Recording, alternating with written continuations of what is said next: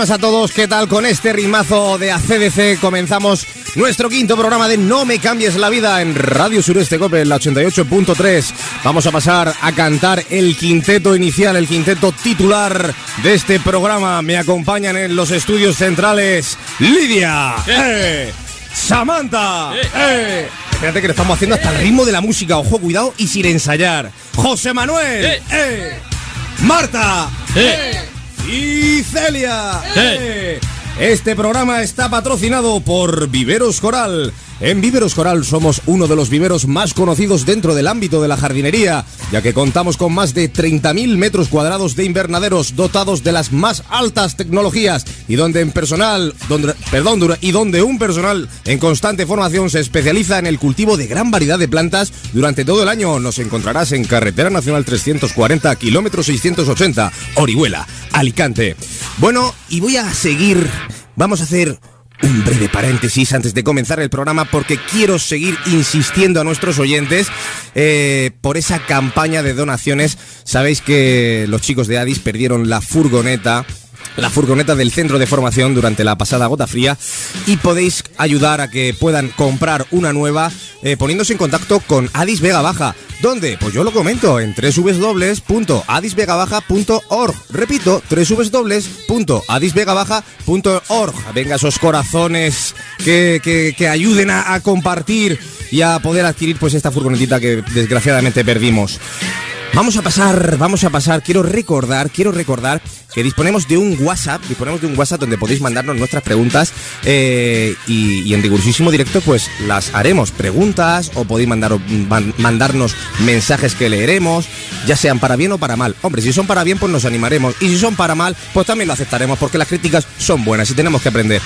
El WhatsApp, ¿cuál es? Pues 669 85 04 43. Repito, 669 85 04 43. Y ahora sí que sí, vamos a pasar a conocer al entrevistado de hoy, nuestro quinto invitado, que es Fran Riquelme, jefe de la agrupación local de voluntarios de protección civil. Fran, muy buenos días, ¿qué tal? ¿Cómo estás? Buenos días, bien. Muy buenos días. Nervioso, me has comentado que era una de tus primeras entrevistas en la radio. Sí. Pero bueno, no pasa nada. Tú siéntete como en casa, tranquilamente, aquí sentadito, bien comodito, con el aire acondicionado, mejor que en la calle estamos. Seguro. Y bueno, al final, como vamos a hablar de un tema que, que tratas día a día, eh, no va a haber ningún problema. Claro que, no, claro que no. Muy bien, pues Samantha, ¿comenzamos a conocer a Fran Riquelme? Sí. Sí. Muy bien. Eh, bueno, buenos días, Fran. Buenos días. ¿Qué es protección civil y cuál es su campo de acción? Buenos días, Samantha. Mira, Protección Civil, eh, el ámbito se creó hace muchos años, eh, tiene un ámbito un poco el proteger a las personas en, en caso de catástrofe.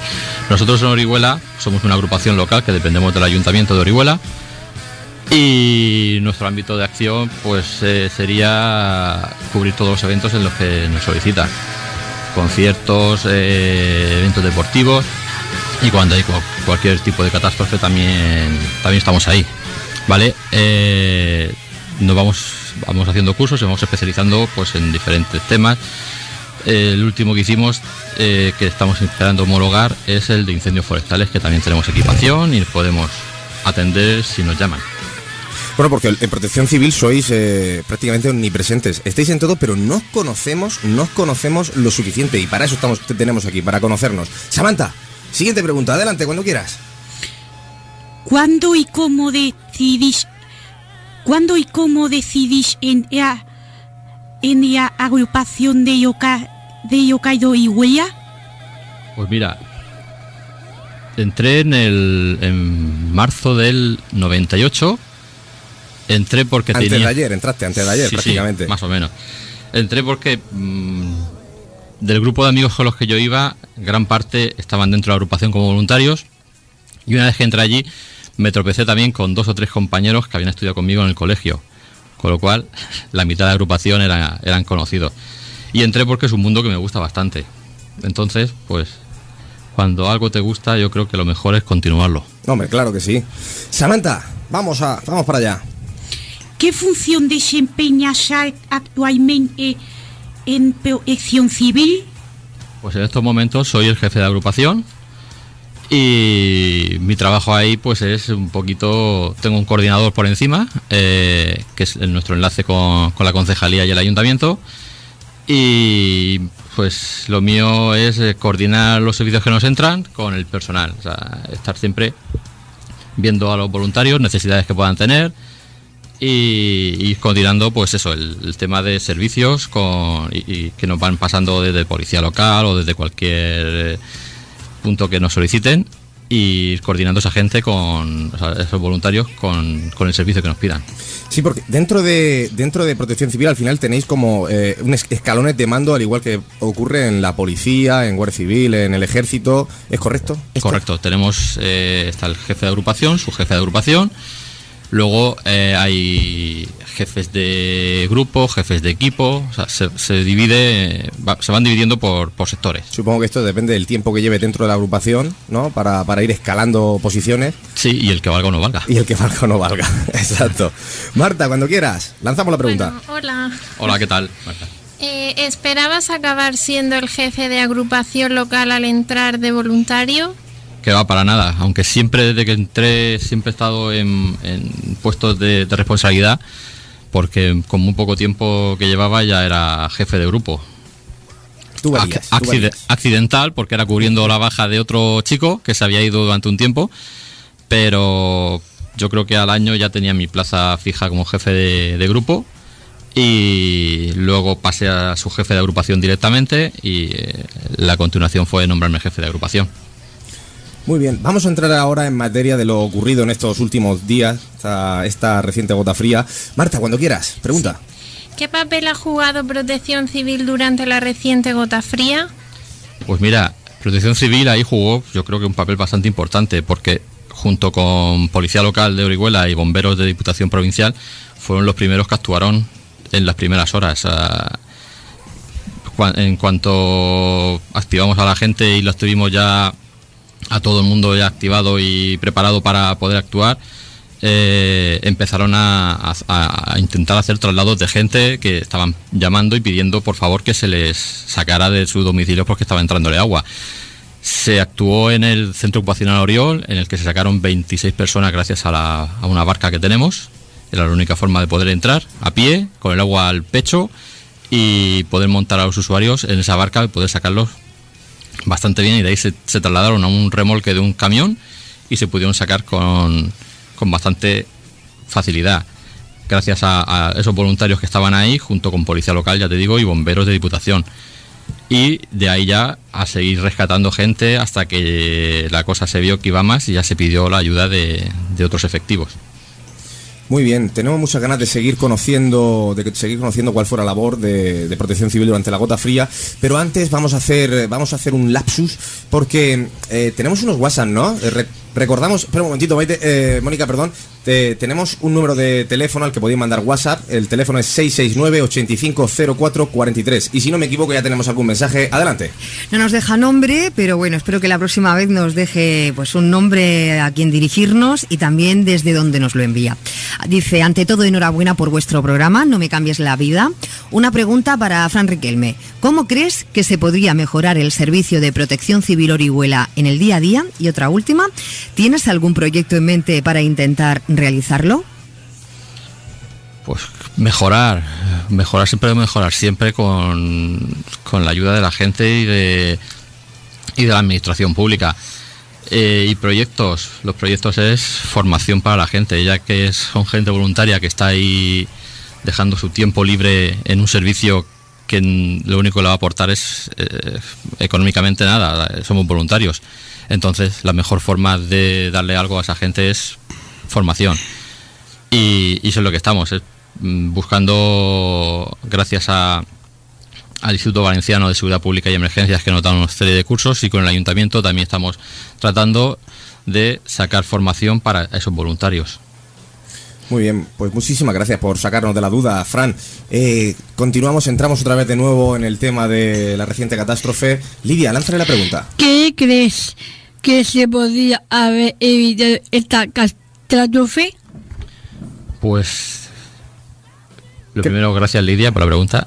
Eh, yo creo que por mucho que tú intentes hacer cuando cae tanta agua del cielo, mm, yo creo que es inevitable es que se salga el agua por cualquier sitio. Yo creo que las ciudades no están preparadas para tanta agua. Entonces, por mucho yo creo que se hagan infraestructuras, cuando cae tanta agua, yo creo que es imposible el frenar tanta agua. Y evitado, o sea, es que no, ya te digo, no creo que se pueda evitar algo así cuando es tanta cantidad la de agua que caiga. Por muy bien que tenga las infraestructuras, por muy limpio que esté todo, al final eh, el agua eh, no, no, puede canalizarse tanta agua de golpe y yo creo que es, es inevitable. Siguiente pregunta, Lidia. ¿Crees que se tomaran las medidas necesarias para evitar algo parecido en el futuro?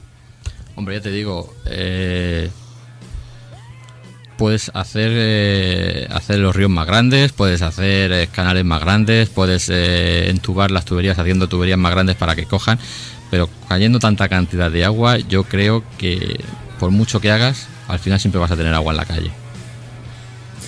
Muy bien. José Manuel. Buenos días, Fran. Buenos días. ¿Contáis con los medios necesarios para afrontar una situación como esta? Contamos con algunos medios, no, no ten- o sea, mm, somos eh, un grupo de voluntarios en el que el ayuntamiento la verdad es que ha invertido bastante dinero y tenemos pues mira tenemos eh, vehículos altos eh, varios varios todoterrenos no disponemos de camiones pues no creemos que es algo que no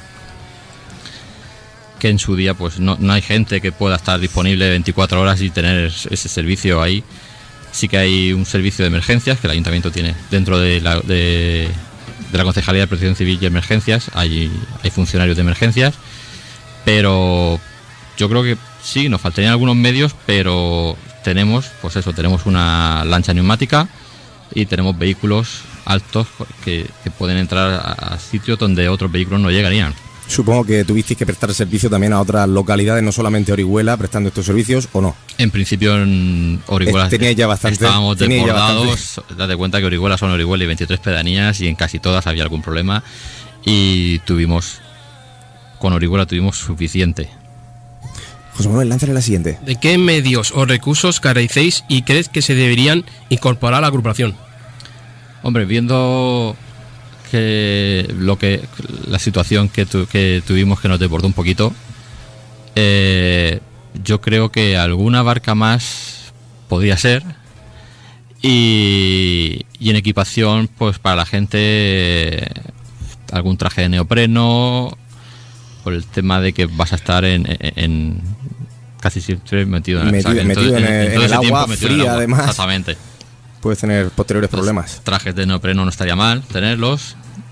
Sabemos que nuestra función nunca vamos a hacer rescates de, de submarinismo, porque para eso ya está hay cuerpos especializados.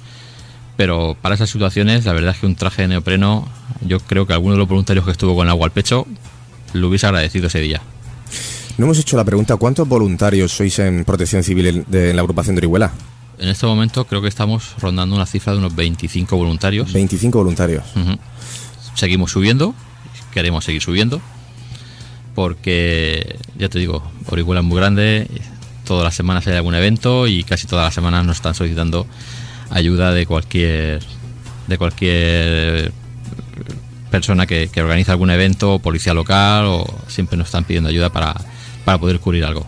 Y, concre- y concretamente, como jefe de la agrupación, ¿cuál fue tu labor durante la gota fría? ¿Qué, qué- qué tenías que estar coordinando? ¿Qué, qué, qué hiciste? Pues mira, lo primero que hice una vez que llegué fue mm, recepcionar a los voluntarios que habían llegado y darles un cometido a cada uno. Y yo me quedé en centralita de policía local, eh, recogiendo llamadas, ya que entraban miles de llamadas.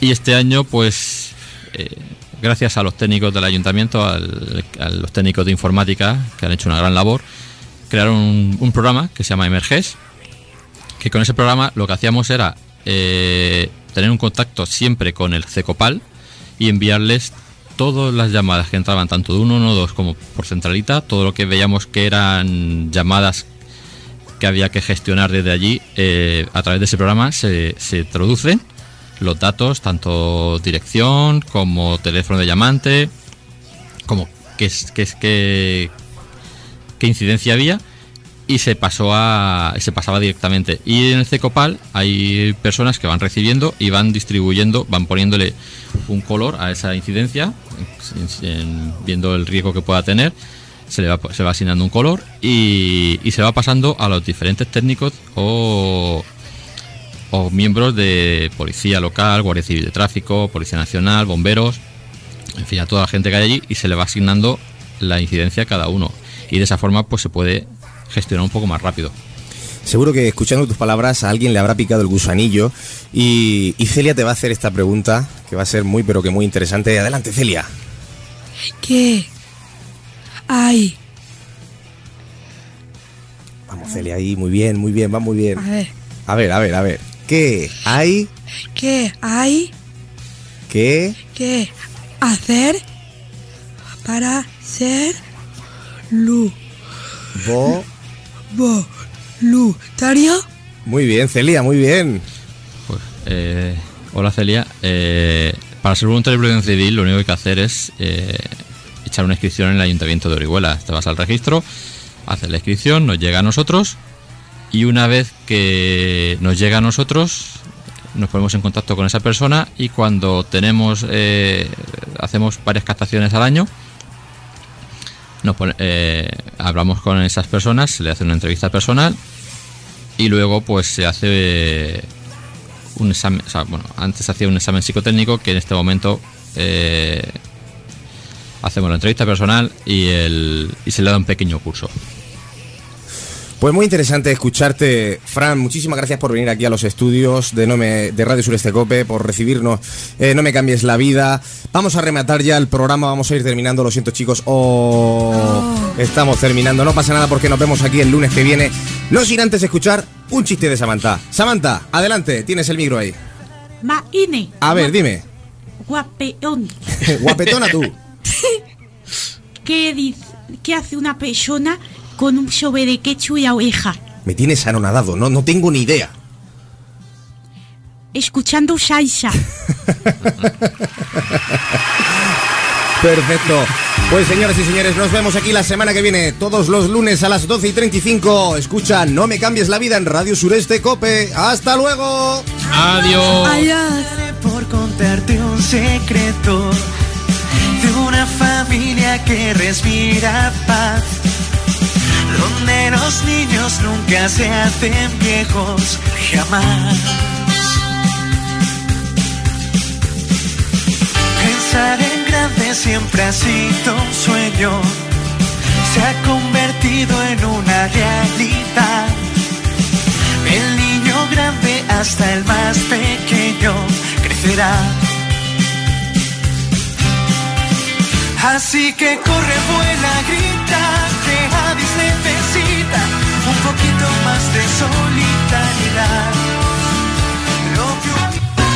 Una persona con diversidad funcional necesita una serie de servicios para que mejore su calidad de vida. En ADIS trabajamos por la integración, la visualización y los recursos necesarios para que nuestros hijos tengan su lugar en la sociedad. Contamos con un centro de atención temprana, un centro de día y un centro especial de empleo. Ofrecemos programas formativos de cualificación básica, hostelería diversa, apoyo terapéutico y ocio. ADIS ha patrocinado No me cambies la vida. realmente el amigo